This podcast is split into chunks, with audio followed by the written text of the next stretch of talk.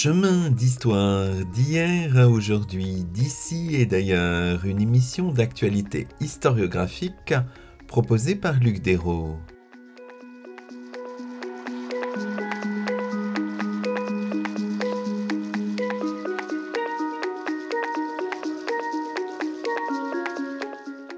Bonjour à toutes et à tous, c'est le 52e numéro de nos chemins d'histoire, le dixième de la deuxième saison.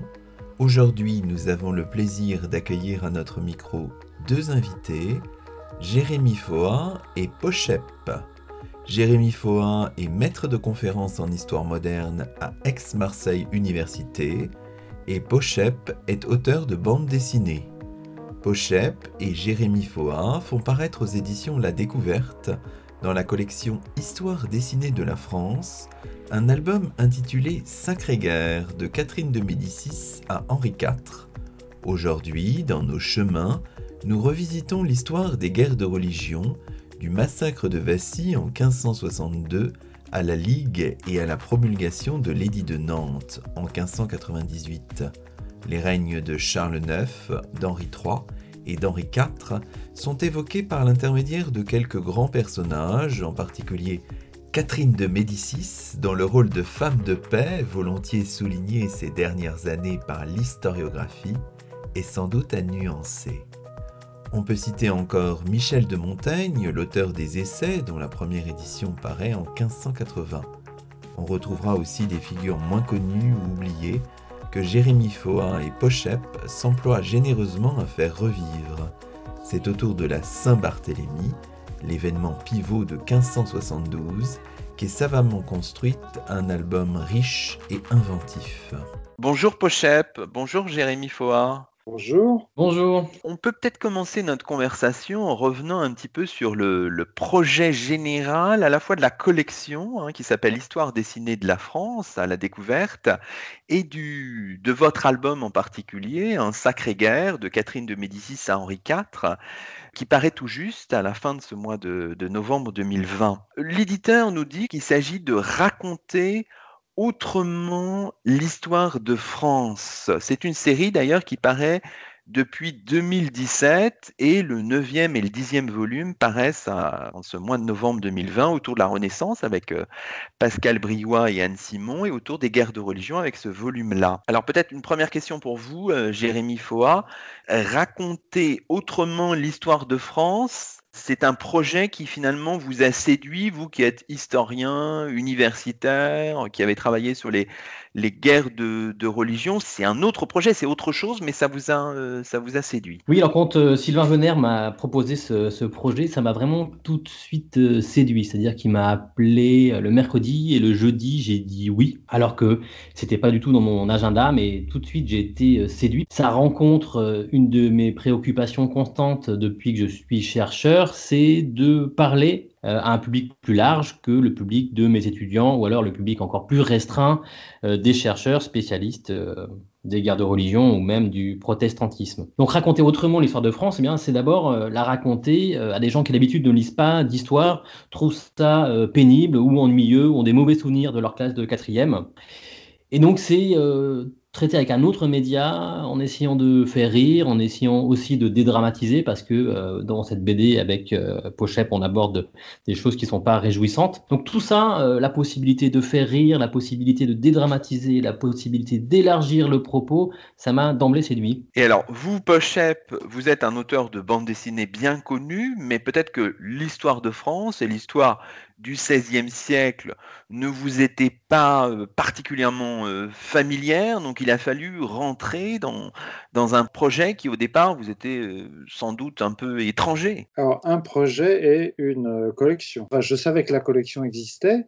Je connais Franck Bourgeron, Sylvain Ricard, qui avec Sylvain Venner organise la collection. J'avais déjà eu l'occasion de travailler avec eux pour euh, leur euh, autre publication, la revue dessinée Topo, où là c'est l'association d'un journaliste et d'un dessinateur. Donc j'étais avec eux, j'avais déjà eu l'occasion de sortir de mon champ d'action euh, premier et privilégié, qui est plutôt de la BD vraiment de pur divertissement, d'humour, à fluide par exemple. Donc heureusement, j'avais cette petite expérience-là. Mais après, quand ils me l'ont proposé sur le moment, j'ai eu de, une grosse hésitation quand même. J'avais parcouru un peu les, albums qui existaient déjà dans la collection.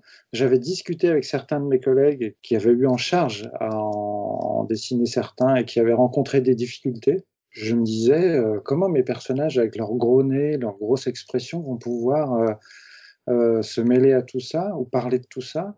Sylvain et Franck m'ont rassuré. Ils m'ont dit aussi que si euh, ils me le proposaient, c'est parce que, comme pour les autres, ils, le proposent à certains auteurs. Ils, ne veulent pas de simples illustrateurs. Ils veulent des gens qui puissent apporter leur, euh, leur touche. Et ce qui m'a fait aussi euh, dire oui au projet, c'est les premiers chapitres où il y avait déjà pas mal de propositions de mise en scène.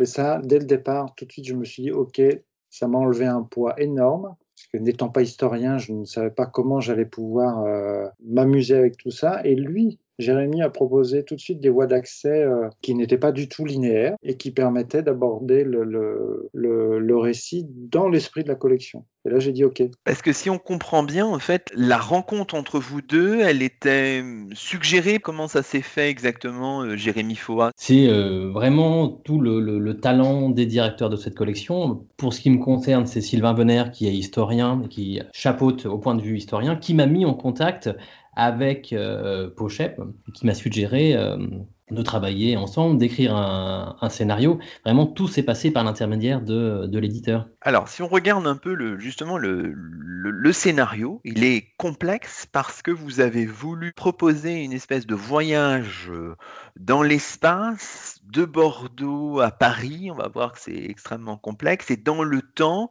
depuis 1993, donc pour euh, remonter en quelque sorte dans le temps entre les règnes de François Ier et d'Henri IV. Au départ, on est dans les années 90 sur le tournage en fait du film de Patrice Chéreau qui effectivement a été tourné en partie à Bordeaux et qui sortira sous le nom de La Reine Margot en 1994.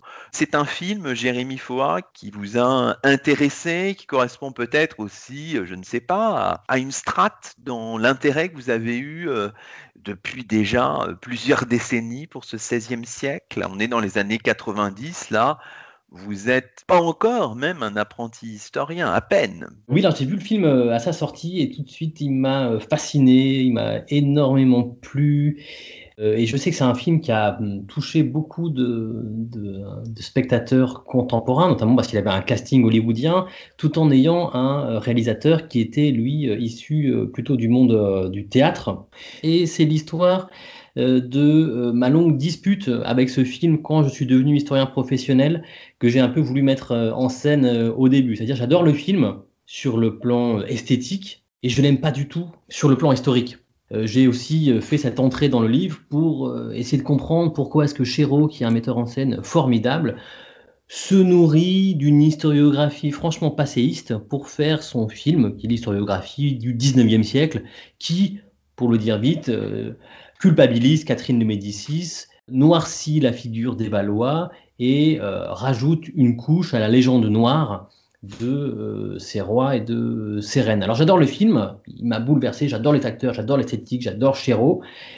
Et puis sur le plan historique, bah, tout est faux. L'autre euh, point d'accroche, c'est que j'ai assez rapidement trouvé que c'était bien de commencer d'emblée par un anachronisme qui allait euh, dédramatiser l'idée de faire une reconstitution historique parfaite. C'est-à-dire que d'emblée, en commençant par un anachronisme, on sait que euh, ni Philippe ni moi ne savons euh, parfaitement euh, ce qui s'est passé à l'époque. Tout est affaire de reconstitution, tout, on est des hommes du 21e siècle et on va voyager dans le temps. Donc commencer par un anachronisme, commencer par Chéreau, d'emblée c'est dire écoutez, on va vous raconter une histoire telle que nous on pense que ça s'est passé, mais en 1990 on, pensait que c'était écrit autrement, en 1890 on pensait que c'était écrit autrement. Puis c'est vrai qu'il y avait beaucoup de choses qui sont passées en 90 que euh, Pochep dessine autour de l'éclatement de l'ex-Yougoslavie ou autour euh, euh, du génocide des Tutsis du Rwanda, qui pouvaient faire des échos au massacre de la Saint-Barthélemy. Bref, tout ça, ça, m'a intéressé. J'ai vraiment voulu commencer là-dessus. Et je pense aussi que c'est ce qui a séduit Pochep dans ce projet. Peut-être Pochef, justement, cette, euh, ce point de départ, ça vous a effectivement euh, convaincu, enfin, ça vous a semblé stimulant, enfin, comme, comme tremplin vers le, vers le récit? Même si le film a marqué son époque et reste fort, j'ai tout découvert en faisant l'album. Les doutes ou les contradictions ou les erreurs historiques que contenait le, film ouais, fournissent un excellent point de départ parce que c'est tout l'esprit des différents albums qui ne se gênent pas pour faire apparaître des personnages de toutes les époques, de tous les siècles, qui viennent parler des événements dont il est question au fil des pages, chacun apportant sa vision d'histoire de l'époque. Et ça met en place comme ça par rapport aux acteurs directs de l'événement ou à ceux qui les qui les raconte, un questionnement, des précisions, un dialogue, euh, des contradictions, des joutes verbales, et après c'est au dessinateur de le mettre en scène tout ça. Pour, euh, comment dirais-je, assurer cette remontée dans le temps, on voit très bien qu'il y a un certain nombre de mécanismes en fait qui sont euh, mis en place assez vite. Il y a ce petit miracle de la, de la page 10 où l'un des figurants de la Saint-Barthélemy dans le film de, de Chéreau, hein, qui est finalement le héros sans nom d'ailleurs, il semble, de cette bande dessinée, vous, nous direz si c'est vraiment euh, voulu, qui apparaît finalement comme un apprenti historien, un peu la doublure de Jérémy Foa, on comprend, hein, parce que l'un des figurants sollicite des comparses qui sont en fait des revenants ayant vécu pour de vrai, nous dit-on, les événements. Donc le pari fondateur du livre, Jérémy Foa, c'est celui des spectres, des fantômes, des revenants. Hein. On se souvient d'ailleurs qu'on a une brillante histoire de tout ce monde-là par Caroline Callard tout récemment. Hein. On l'avait reçu dans cette, dans cette émission.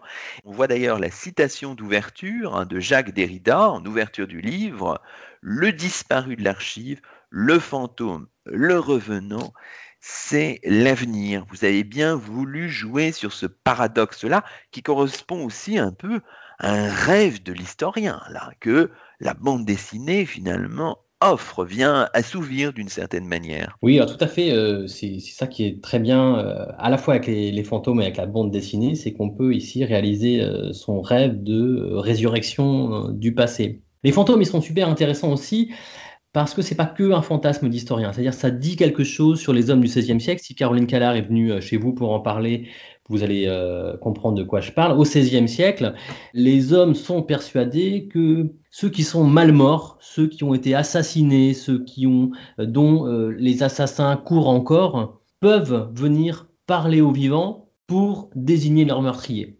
C'est-à-dire que utiliser euh, cette stratégie, qui est une stratégie euh, narrative de passer par des spectres, c'est aussi rendre justice à ce que les hommes du XVIe siècle pensent. Au XVIe siècle, on est persuadé que quand quelqu'un a été assassiné, il peut revenir sous forme de spectre, parler à ses amis, parler à ses parents pour leur dire tiens c'est le cousin qui m'a assassiné ou c'est le commerçant qui m'a assassiné. C'est une des façons qu'on a trouvé dans l'album pour voyager dans le temps. Ici c'est le passé qui euh, vient euh, dans le présent. Alors bien sûr, euh, Derrida, c'est aussi cette histoire du symptôme. Le symptôme, qu'est-ce que c'est? C'est quelque chose qui dans le passé n'est pas passé, est mal réglé et continue de, de frapper à la porte qu'on n'y a pas euh, mis euh, le soin du psychanalyste ou le soin du dessinateur. Alors oui, parce que justement, Pochep, dessiner les revenants, fallait adopter une certaine forme de, code. Alors ça passe, on le voit assez nettement, par le choix de, couleurs spécifiques pour ce monde-là. Hein. Dites-nous, expliquez-nous un petit peu les choses. Très vite, on s'est posé la question de différencier les, vivants contemporains, notamment notre figurant euh, euh, historien, et les revenants. Très vite, moi j'ai su que si au niveau du dessin en noir et blanc, euh, rien, rien ne se voyait, mais que ça allait réellement prendre forme en couleur, une base de un, code couleur pour chacun, les revenants tous en bleu. À un moment donné, il était même question de parce qu'on a des, revenants protestants, on a des revenants euh, catholiques, de les différencier aussi, mais comme globalement on partait sur une gamme très restreinte niveau couleur. Donc on voulait pas non plus euh, s'éparpiller ou, apporter de la confusion. Euh. tous les revenants sont, sont, passés en bleu et le sont restés. Disons quand même un mot, on n'a pas finalement répondu à cette question. Ce héros là, ce héros euh, sans nom de cette, de cette bande dessinée, Jérémy Foa, donc qui apparaît un peu comme votre doublure, une espèce d'apprenti historien. Enfin, pourquoi, pourquoi est-ce qu'il n'est pas nommé finalement? C'est une façon de faire en sorte que le narrateur ne soit pas envahissant ou que euh, le narrateur ne l'emporte pas sur ce qu'il raconte. Euh, il n'a pas de nom, il n'en a jamais eu dans le scénario, on a toujours appelé le, figurant. C'est une doublure, oui, euh, oui et non, c'est une doublure, bien sûr que je, me projette en lui, bien sûr, c'est un apprenti historien, mais Philippe l'a dessiné d'une manière qui est très très très très loin de moi, très vite il a dessiné très très loin de moi, ce qui a contribué encore à l'éloigner. Donc le fait qu'il n'ait pas de nom, le fait qu'on ne sache pas vraiment d'où il vient, pourquoi il fait ça, euh, c'est une façon pour le coup d'essayer de neutraliser celui qui parle au profit de ce dont on parle. Pochet, vous voulez peut-être ajouter quelque chose sur le, la manière dont vous avez dessiné ce, figurant? Jérémy et moi, on s'est rencontrés, on s'est croisés et rencontrés plusieurs fois, mais quand j'ai commencé à d'abord le storyboard où il y avait, on a un aperçu du personnage. J'avais encore trop peu rencontré Jérémy pour euh, clairement me dire ok, je veux lui mettre sa tête. Donc j'ai inventé un personnage que j'ai fait. Je me suis dit ok, il fait de la figuration dans le cinéma. On a évoqué le fait qu'il soit étudiant. Je me dis, il est plutôt jeune, donc je l'ai dessiné plutôt jeune. Voilà, j'ai voulu un personnage assez simple dans la manière dont il était, dont il s'habillait. Mon seul regret, c'est de lui, avoir fait autant de cheveux, parce que je dessine toutes les mèches quasiment. Voilà, toutes les mèches apparaissent. Et je me suis dit, mais je vais devoir dessiner ces mèches, mais des centaines et des centaines de fois. J'aurais dû lui faire une coupe beaucoup plus courte, ça aurait été plus simple. Mais bon, ça lui a donné du caractère, euh, c'était pas mal. Oui, je voudrais ajouter aussi que euh, il y a une photo du tournage de Chéreau, je crois que c'est une photo euh, qu'on trouve sur Internet, où on voit un des figurants qui, au milieu d'un tas de faux cadavres, est en train de lire un livre. Et cette photo, elle m'a marqué et je me suis dit, mais c'est lui, euh, c'est lui notre euh, héros. Alors je ne sais pas qui c'est ce, figurant, il n'a pas de nom même sur la photo. Euh, ça m'a marqué ce, personnage au milieu de la désolation, en train de lire un livre. Je me suis dit, ça peut vraiment être un étudiant en histoire qui, pour payer ses fins de mois, fait de la figuration chez Chéreau. Le deuxième mécanisme qui permet à l'histoire de fonctionner, on le voit mis en œuvre à la page 39, c'est le breuvage. Hein, le breuvage particulier fourni par le fantôme de Comruggieri, conseiller de Catherine de Médicis, médecin astrologue. Grâce à ce breuvage, l'apprenti historien, le figurant, euh, accompagné de l'un des revenants, Jacques Nonparcomont de la Force, peut se promener à Lyon en 1563, puis finalement en 1564 et un peu plus tard, le temps va, très vite.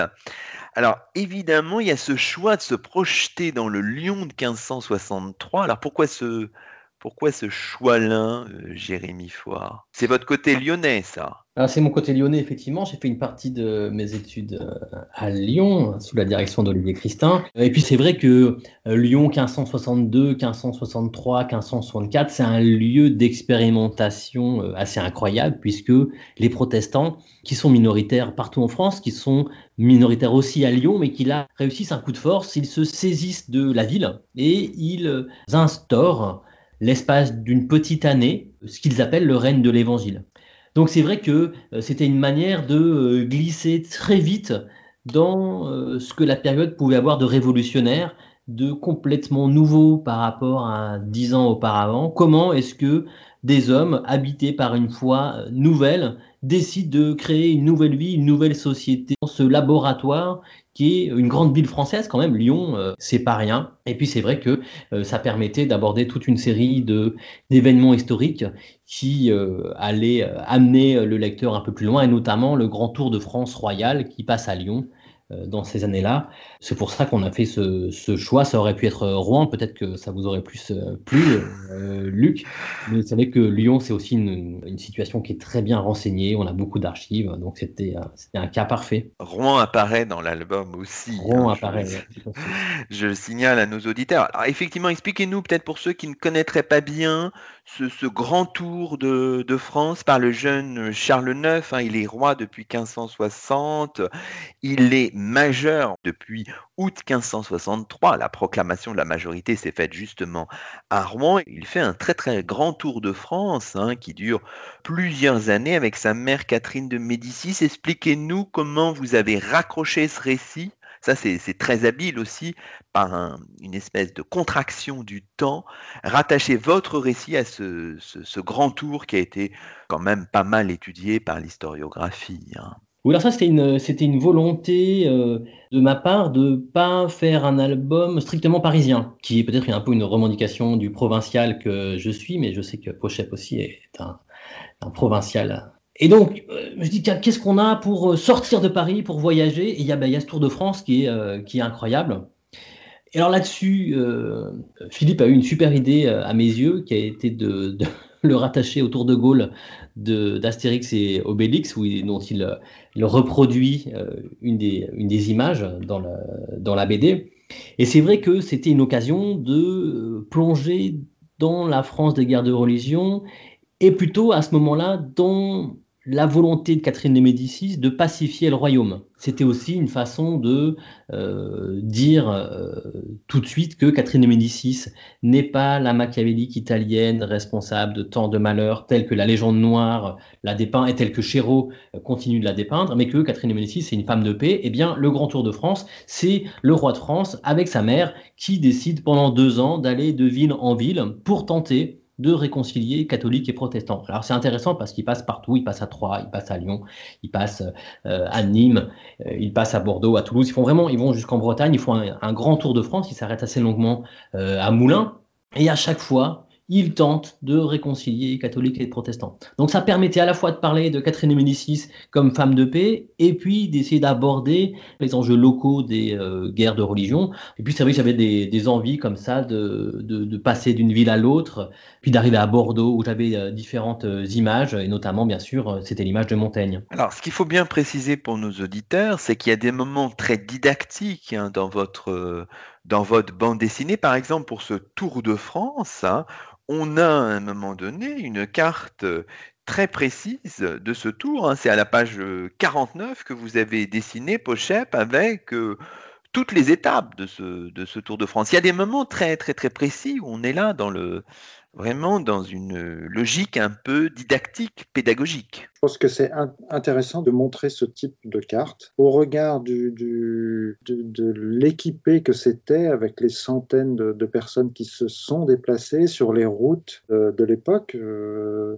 visualiser le, terrain, les, distances, euh, le nombre de villes, ça donne une importance incroyable à l'effort que tout ce voyage a, réclamé. La carte, alors je ne sais plus trop où euh, Jérémy a dû me la fournir, je pense, oui, je ne sais plus exactement. Après, des fois, moi, j'allais chercher des, de la documentation de mon côté. Jérémy, euh, ensuite, se chargeait de me dire si euh, ce que j'avais trouvé était juste ou si c'était complètement à côté de la plaque ou aberrant ou une reconstitution trop tardive par rapport aux événements, etc. Alors, si on continue dans ces mécanismes qui vous permettent de remonter le temps, le troisième mécanisme que vous utilisez, c'est la découverte du journal intime de l'auteur des essais, donc Montaigne. Vous précisez bien quand même, avec votre scrupule habituel, que c'est, dites-vous, page 67, une vérité alternative. Et donc, euh, cette découverte se fait dans le château de Montaigne, non loin de Bordeaux. La présence de Montaigne, quand même, on le voit à travers des citations, on le voit à travers ce, moment-là de la bande dessinée, Jérémy Foy, elle est quand même très importante. Hein. Vraiment, je pense que vous avez voulu consacrer un temps certain à Montaigne. Hein. C'était important pour vous. Oui, là, c'est vrai que Montaigne, c'est un personnage, euh, moi, que j'aime beaucoup et je regrette souvent qu'il soit monopolisé euh, par des pensées et des penseurs euh, parfois trop conservateurs à mes yeux. Je pense qu'il y a mieux à faire de Montaigne que ce conservatisme de pacotille. La Montaigne, il est, euh, il est extraordinaire parce qu'effectivement, il écrit ses essais hein, qui sont publiés en 1580 au milieu des guerres de religion, puisqu'il commence euh, à, écrire au, début des années 1570. Et c'est vraiment un témoignage incroyable d'un témoin qui, est, qui a une acuité très très forte pour tout ce qui se passe autour de lui. Et il y a des, plein d'anecdotes dans les essais qui font que ce qu'on a voulu faire avec Pochette, c'est montrer que les essais, c'est une sorte de manuel de la survie en guerre civile. Dans les essais, Montaigne donne toute une série, raconte des anecdotes qui lui sont arrivées et qui sont autant de conseils à ses contemporains pour durer, pour tenir la durée dans un monde euh, radicalement hostile. On sait que Montaigne est euh, assiégé par la peste, ça c'est un épisode très euh, connu de sa vie. On sait moins que Montaigne très souvent est assiégé par les armées protestantes ou par les ligueurs et que toute sa vie, il va essayer de se tenir sur un point médian entre le radicalisme protestant et le radicalisme catholique. C'est pour ça que c'était une figure euh, intéressante, c'était une figure d'intellectuel, une figure euh, de philosophe et puis un témoin euh, de ces années-là. Alors cette histoire de, journal intime de Montaigne retrouvé, je dois avouer que c'est Sylvain Venère qui m'a demandé de rajouter ceci, et je, précise ça parce que ça montre qu'effectivement c'est une, collection et c'est une BD dans laquelle on s'amuse, dans laquelle on prend des libertés on prend certaines libertés, mais on ne prend pas des libertés avec tout. Hein. Tout ce qu'on dit, et euh, sauf quand évidemment la blague est euh, visible, mais tout ce qu'on dit est historiquement euh, prouvé, fondé. Et donc là, Sylvain Benner, le directeur de cette collection, ne voulait pas qu'il y ait une ambiguïté dans la tête du lecteur et que je pouvais, qu'on pouvait laisser entendre que ce journal existait. Il n'existe pas, c'est une fiction euh, narrative et c'est pour ça qu'on l'a rajouté ici sous forme euh, de blague. Donc c'est vrai que c'est, important de, de, souligner ça. Il y a euh, beaucoup d'amusement, on essaie d'avoir un ton léger sur des sujets graves, mais c'est un livre qui est à destination des collégiens, des lycéens, des amateurs d'histoire et qu'ils trouveront dans cet ouvrage tout ce qui fait un livre d'histoire. Alors, poursuivons un peu dans l'analyse de ces mécanismes pour remonter le temps. Alors, le dernier mécanisme, Pochep, qu'on peut examiner avec vous, c'est le songe, le rêve aux archives nationales, à la lecture de l'inventaire après décès de l'un des, favoris, des mignons d'Henri III, hein, qui est roi entre 1574 et 1589, c'est le frère de Charles IX. Il s'agit ici de l'inventaire après décès donc de François d'Au, et on voit à partir de la page 79, on voit ce songe, hein, et ça permet aussi finalement de, remonter le temps. Alors on voit toute une page avec la, la confession euh, de François Do. Là, on voit aussi que vous êtes amusé un petit peu, Pochep, à dessiner euh, tout ça. Donc, le, l'apprenti euh, historien, le figurant, notre héros anonyme, là, est aux archives nationales, au, au hein, au centre d'accueil et de recherche des archives nationales, et puis s'endort sur un inventaire après décès, ce qui peut tout à fait arriver. Et puis voilà, euh, il y a euh, un rêve, un songe, et ça déclenche un retour euh, un petit peu dans le, dans le passé. La première image de la confession de, François Do, alors là je me suis inspiré un peu de, la peinture des toiles telles qu'elles étaient pratiquées à l'époque. Alors il y a certaines divinités ça apporte un peu d'emphase là-dedans, un peu de lyrisme aussi. Alors c'est aussi un, vrai plaisir euh, du dessin. C'est-à-dire quand on a des personnages, c'est une collection assez bavarde quand même. On a beaucoup des gens, de, de, personnages qui, qui, se répondent comme ça. Pour le dessinateur, enfin dans, mon cas à moi, c'était aussi de régulièrement trouver euh, des manières de mettre les choses en scène pour euh, rester stimulé aussi et que la mise en scène ne soit pas trop statique. Et dans ce même chapitre, il y a même une mise en scène euh, qui s'inspire beaucoup des, jeux vidéo. Donc je ne m'interdisais absolument rien, c'est-à-dire mes emprunts euh, visuels, esthétiques, etc. Euh, peuvent. On est dans de la bande dessinée. J'ai carte blanche pour tester des choses et m'inspirer euh, d'œuvres anciennes comme euh, des, des modes d'expression euh, très contemporains. Oui, parce que ce qu'il faut dire, Jérémy Foa, c'est que on l'a dit tout à l'heure de manière un peu allusive, mais la, la bande dessinée fonctionne beaucoup avec de l'humour, du décalage. Hein. C'est constamment qu'on trouve ça. C'est une espèce de ligne de force quand même de, de, ce travail. alors ça, c'est un des souvenirs que j'ai quand j'étais enseignant dans euh, le secondaire, c'est que euh, l'humour, euh, notamment avec les collégiens, avec les lycéens, ça marchait assez bien pour rentrer dans des sujets, même dans des sujets difficiles, pour capter l'attention. Et là, c'est vrai que la bande dessinée s'y prête tout à fait. Le XVIe siècle a ceci comme avantage, c'est que les événements ont beau être dramatiques, ils le sont toujours, ils sont quand même éloignés de nous de 400 euh, ans, ce qui fait que ça permet de mettre un petit peu de distance et du coup euh, de euh, raconter un certain nombre de choses dramatiques mais sur un ton léger le trait de Pochette se prête bien à la blague. C'est pas du tout une, un trait de crayon qui est réaliste ou qui voudrait, qui viendrait accentuer le propos dramatique d'un sujet qui est déjà dramatique, d'emblée, on est dans un, trait qui n'est pas celui du, euh, du, réalisme historique. Et ça appelle euh, l'humour. Et je pense que euh, Philippe, de manière générale, tous ses albums sont constellés de, de situations comiques. Ce qu'il faut dire aussi, Pochep, c'est que donc non seulement vous jouez sur les phylactères, les appendices, les cartouches, enfin tout ça, le, vocabulaire habituel de la bande dessinée, mais vous avez aussi, à côté de cet esprit un peu décalé, de multiples sources d'inspiration qui sont explicitement mentionné, on en a parlé à la fin de l'ouvrage. Hein.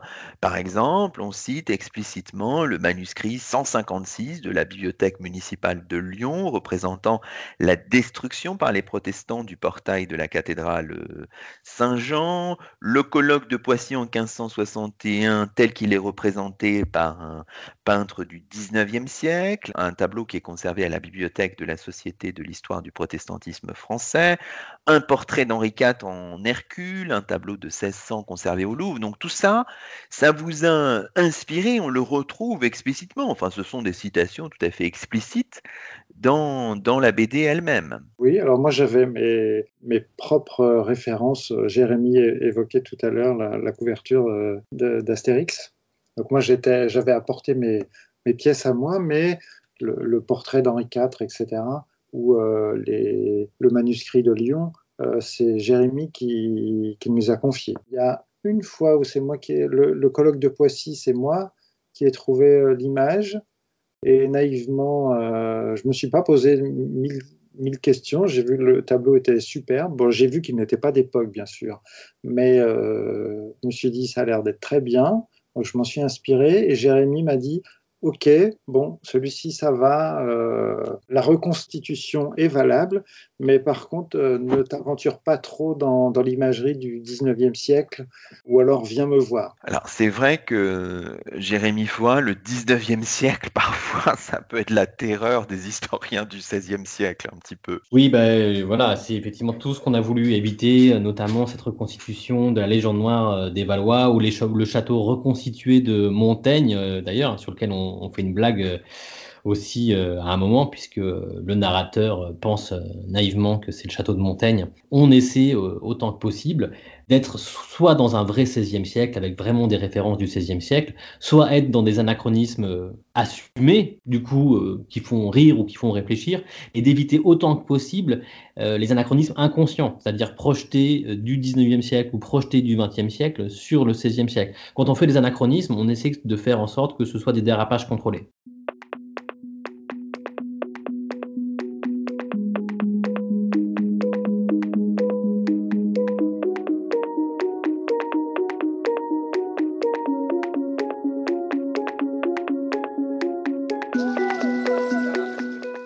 Écoutez Chemin d'Histoire, une émission d'actualité historiographique. Deuxième partie de l'émission. Aujourd'hui, Luc Dérault s'entretient avec Jérémy Foa, co-auteur avec Pochep d'un album paru à la découverte, un ouvrage intitulé Sacrée guerre de Catherine de Médicis à Henri IV.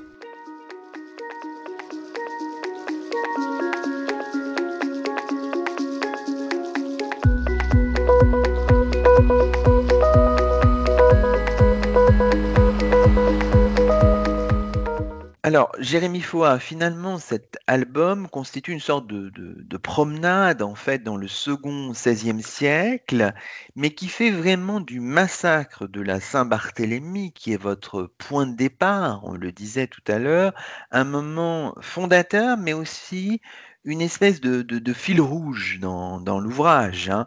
La Saint-Barthélemy est évoquée bien sûr au début, mais revient plus loin aussi euh, euh, dans l'album, autour notamment des récits de deux revenants qui accompagnent notre figurant historien, donc Jacques Nompart de Comont de la Force, et Charlotte Arbalest, qui sera par la suite l'épouse de la grande figure, d'une des grandes figures du protestantisme réformé, hein, Philippe Duplessis euh, Mornay. Tous les deux ont vécu la Saint-Barthélemy euh, à moins de 14 ans pour euh, Jacques Nompart de Comont de la Force et à 24 ans pour euh, Charlotte Arbalest.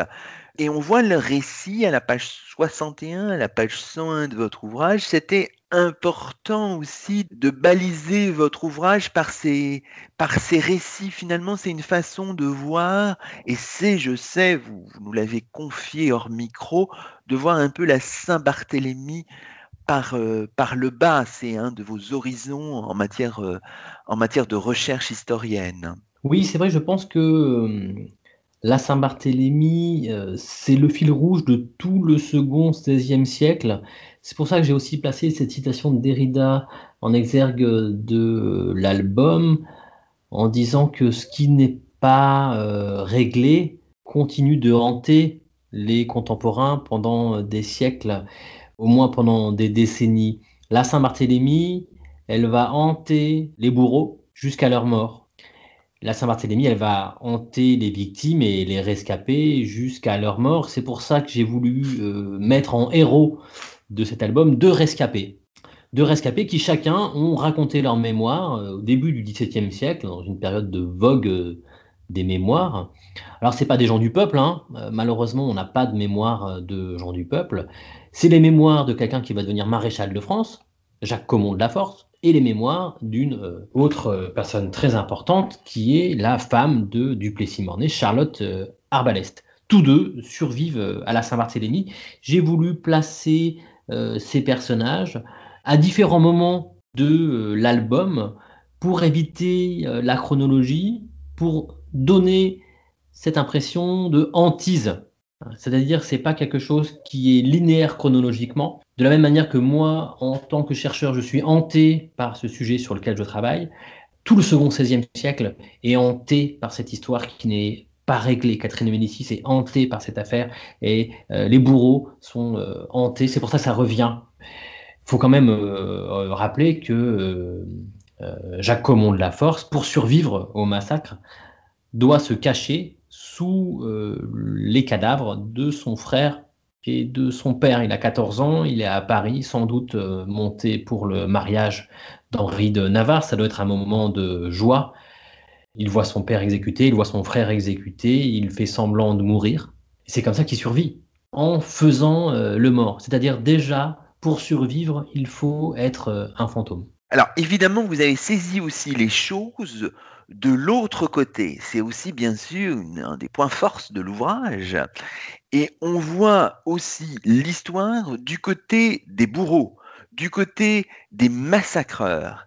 Et là, dès le départ, assez vite dans la bande dessinée, hein, on le retrouve à la page 16, on voit une réunion d'espèces de, de, de, soudards un peu terribles qui sont là devant leur verre de vin ou devant leur bière, à se réunir autour d'un personnage qui semble assez sinistre, qui est Thomas Croisier. On est à Corbeil on est toujours dans l'univers des, revenants, hein, des spectres, on est toujours dans cette logique-là. Thomas Croisier, c'est quelqu'un que vous avez aussi croisé, si j'ose dire, dans les archives, qui est une figure tout à fait intéressante parce qu'il nous montre que la milice a eu un rôle très important dans la fabrication de la Saint-Barthélemy et il nous montre aussi que la Saint-Barthélemy, c'est une affaire, c'est un crime entre voisins aussi, euh, Jérémy Foa. Oui, alors ça c'est vraiment quelque chose qui est très important euh, pour moi. c'est de montrer que, indépendamment des responsabilités du massacre d'en haut, sur lequel peut-être on n'aura jamais euh, de vérité définitive, on sait que sur le terrain, c'est la milice qui est responsable des mises à mort. Et un des chefs de cette milice, quelqu'un qui était capitaine à l'époque, s'appelle Thomas Croisier. C'est pas du tout la lie du peuple. C'est un très bon bourgeois, c'est un orfèvre. Il est tireur d'or, il est très bien intégré dans les milieux des orfèvres euh, parisiens. Il a une petite euh, fortune. Thomas Croisier, c'est un catholique fanatique, un catholique zélé, qui depuis 1568 s'entraîne à euh, emprisonner les protestants. C'est-à-dire que ce que j'ai voulu euh, montrer aussi dans, dans le livre, c'est que si les hommes réussissent si bien et si vite le massacre de la Saint-Barthélemy, c'est qu'il n'y a aucune improvisation. J'ai essayé de euh, me positionner sur ce fil. Le massacre n'est pas prémédité, mais les gestes du massacre sont préparés. On ne s'improvise pas tueur d'hérétiques du jour au lendemain. C'est ce que j'ai voulu montrer. Ces hommes-là, ça fait des années qui travaillent à persécuter les protestants. Jusqu'à présent, ils s'arrêtaient aux portes de la prison, c'est-à-dire qu'ils allaient les chercher chez eux, ils les jetaient en prison sous un prétexte fallacieux. Ils ont mangé du jambon euh, pendant le carême, ils ont porté les armes contre le roi, ils sont pas allés à la messe. Bref, pendant deux ans, Croisier, et on retrouve la trace de Croisier aux archives de la conciergerie de Paris, la prison. On sait qu'il a arrêté des milliers de protestants.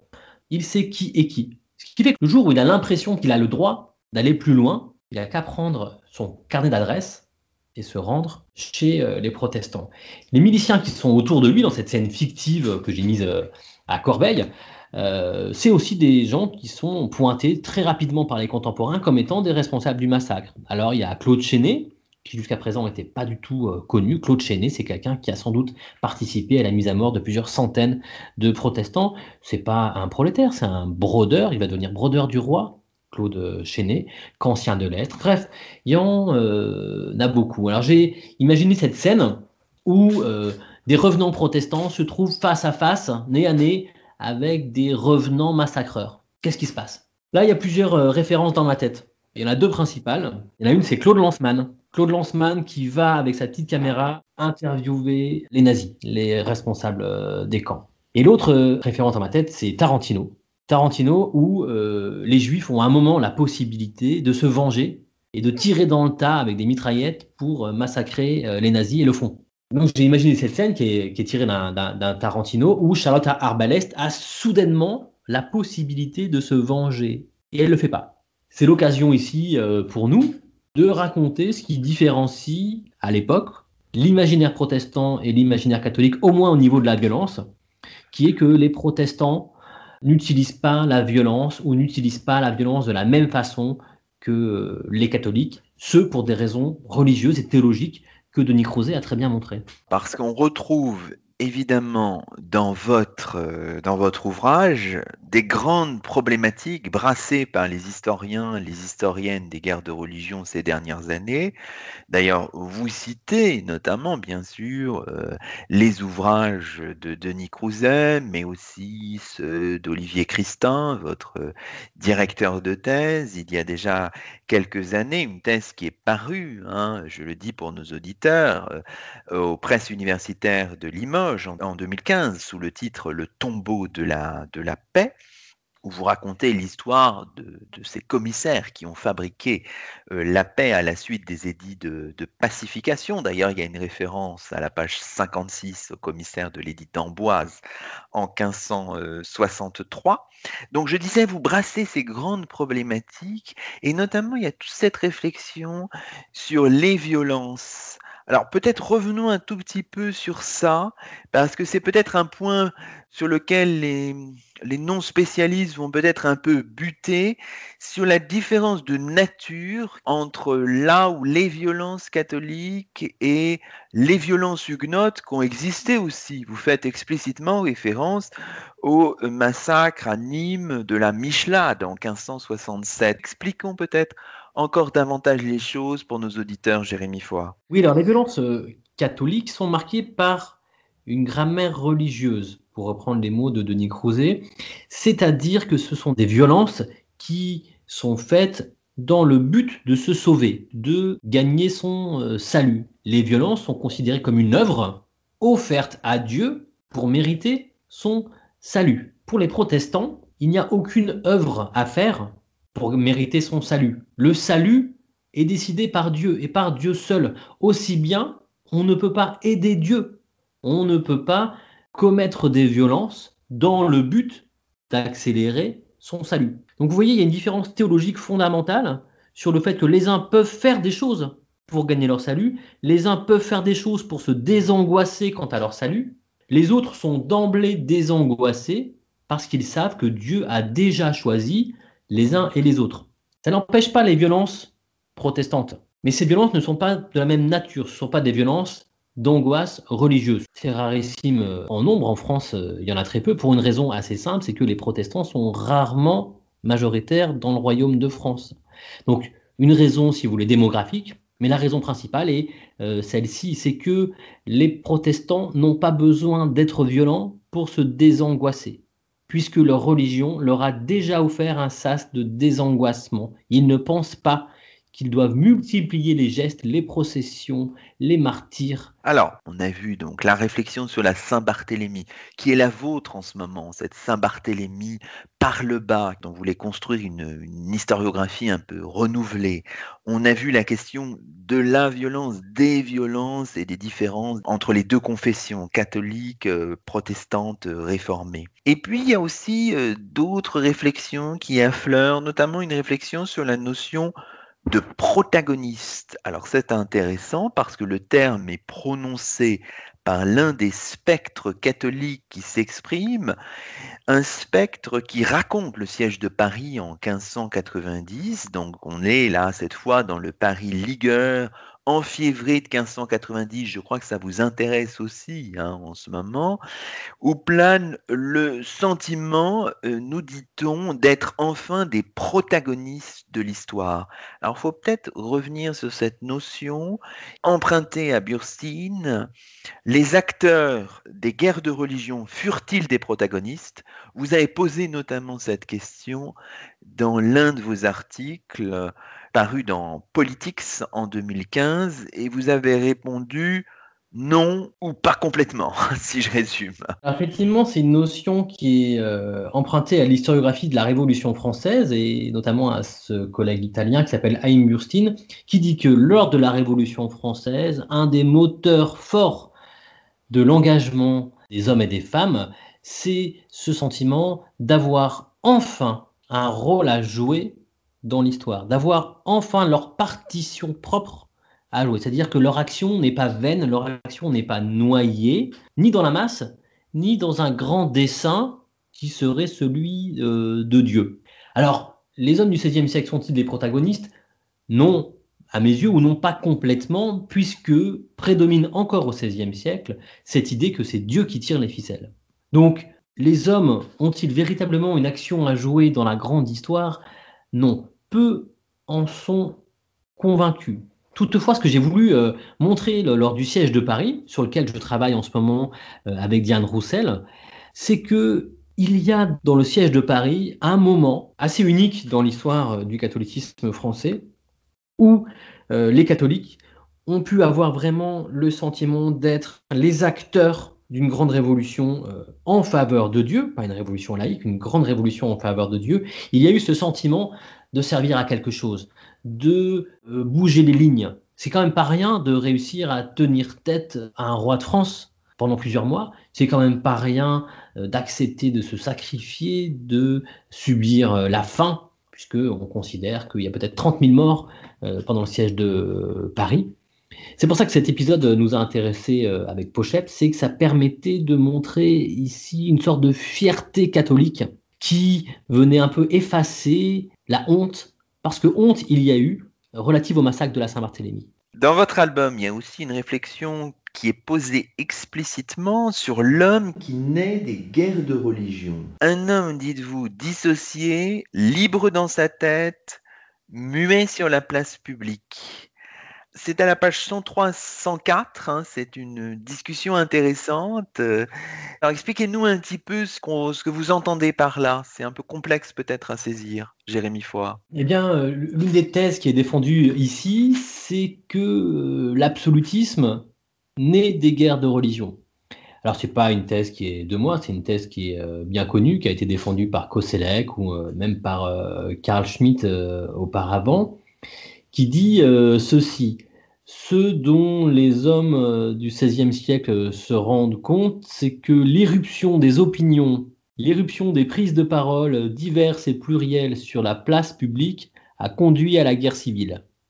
Pour conjurer la guerre civile, il faut un léviathan qui permet aux personnes de croire ce qu'elles veulent chez elles, qui interdit la manifestation de l'opinion sur la place publique. Et c'est vraiment cette structure politique de l'absolutisme qui naît des guerres de religion. La liberté de conscience, c'est l'édit de Nantes 1598, en échange d'une interdiction complète de critiquer notamment le pouvoir politique, mais aussi le pouvoir religieux, sur la place publique. La manière dont on va sortir de ceci, on le verra sans doute dans les albums euh, suivants, c'est les Lumières. Qu'est-ce que c'est que les Lumières du XVIIIe siècle? Qu'est-ce que revendique Emmanuel Kant? C'est le droit d'exercer sa raison et notamment sa critique dans l'espace public. Les hommes du XVIe siècle, de la fin du XVIe siècle, considèrent que cet usage public de la raison a conduit la société à sa perte et que mieux vaut endiguer l'expression du moi à la sphère privée. Les guerres de religion, c'est la naissance d'une partition très nette qui n'existait pas au Moyen Âge entre le public réservé aux princes et le privé, lieu d'une conscience dont l'expression est autant euh, libre que euh, muette dans l'espace public. Pour peut-être terminer notre, notre conversation, on peut faire un retour de l'autre côté des choses, si vous voulez, un retour vers le bas. C'est une, pensée des guerres de religion de la Saint-Barthélemy par le bas. C'est une manière, votre album aussi, de penser l'expérience des guerres civiles, on peut dire les choses comme ça Oui, là pour moi, parler de l'expérience euh, des guerres de religion, c'est vraiment faire une, une histoire au ras du sol au plus près de ce que les contemporains ont pu ressentir. C'est vraiment c'est une histoire sensible des guerres de religion, une histoire avec des odeurs, une histoire avec du toucher, du tactile, de la matérialité. C'est une façon de euh, se refuser, tout au moins dans ce projet, à une histoire des idées. C'est-à-dire que bien sûr, les guerres de religion, c'est des grandes idées qui s'affrontent, c'est des grandes théologies qui s'affrontent, c'est des grandes visions et des imaginaires qui s'affrontent, mais ça a des conséquences très concrètes pour euh, les contemporains. C'est des gens qui perdent des enfants, c'est des gens qui perdent des parents, c'est des gens qui se séparent d'avec leur femme ou d'avec leur mari, c'est des gens qui ont des revers de fortune, qui sont jetés sur les routes euh, du pays, c'est des gens qui euh, meurent de faim ou qui meurent de peste. Donc il y a vraiment une expérience très physique, très charnelle que j'ai voulu montrer ici. Ultime question peut-être sur votre euh, un peu chemin d'histoire personnelle finalement. On a l'impression que cet album, ça a été pour vous une manière aussi d'interroger peut-être à nouveau frais vos objets d'histoire habituels. Alors quel est votre un peu votre chemin d'histoire là? Qu'est-ce que vous vous préparez, si vous pouvez le, dévoiler à nos auditeurs, euh, Jérémy Foa, prochainement, là, dans quel type de, travail, d'historiographie, de chemin d'histoire êtes-vous en ce moment? Alors, je suis en train de travailler à trois projets qui se recoupent euh, bien souvent.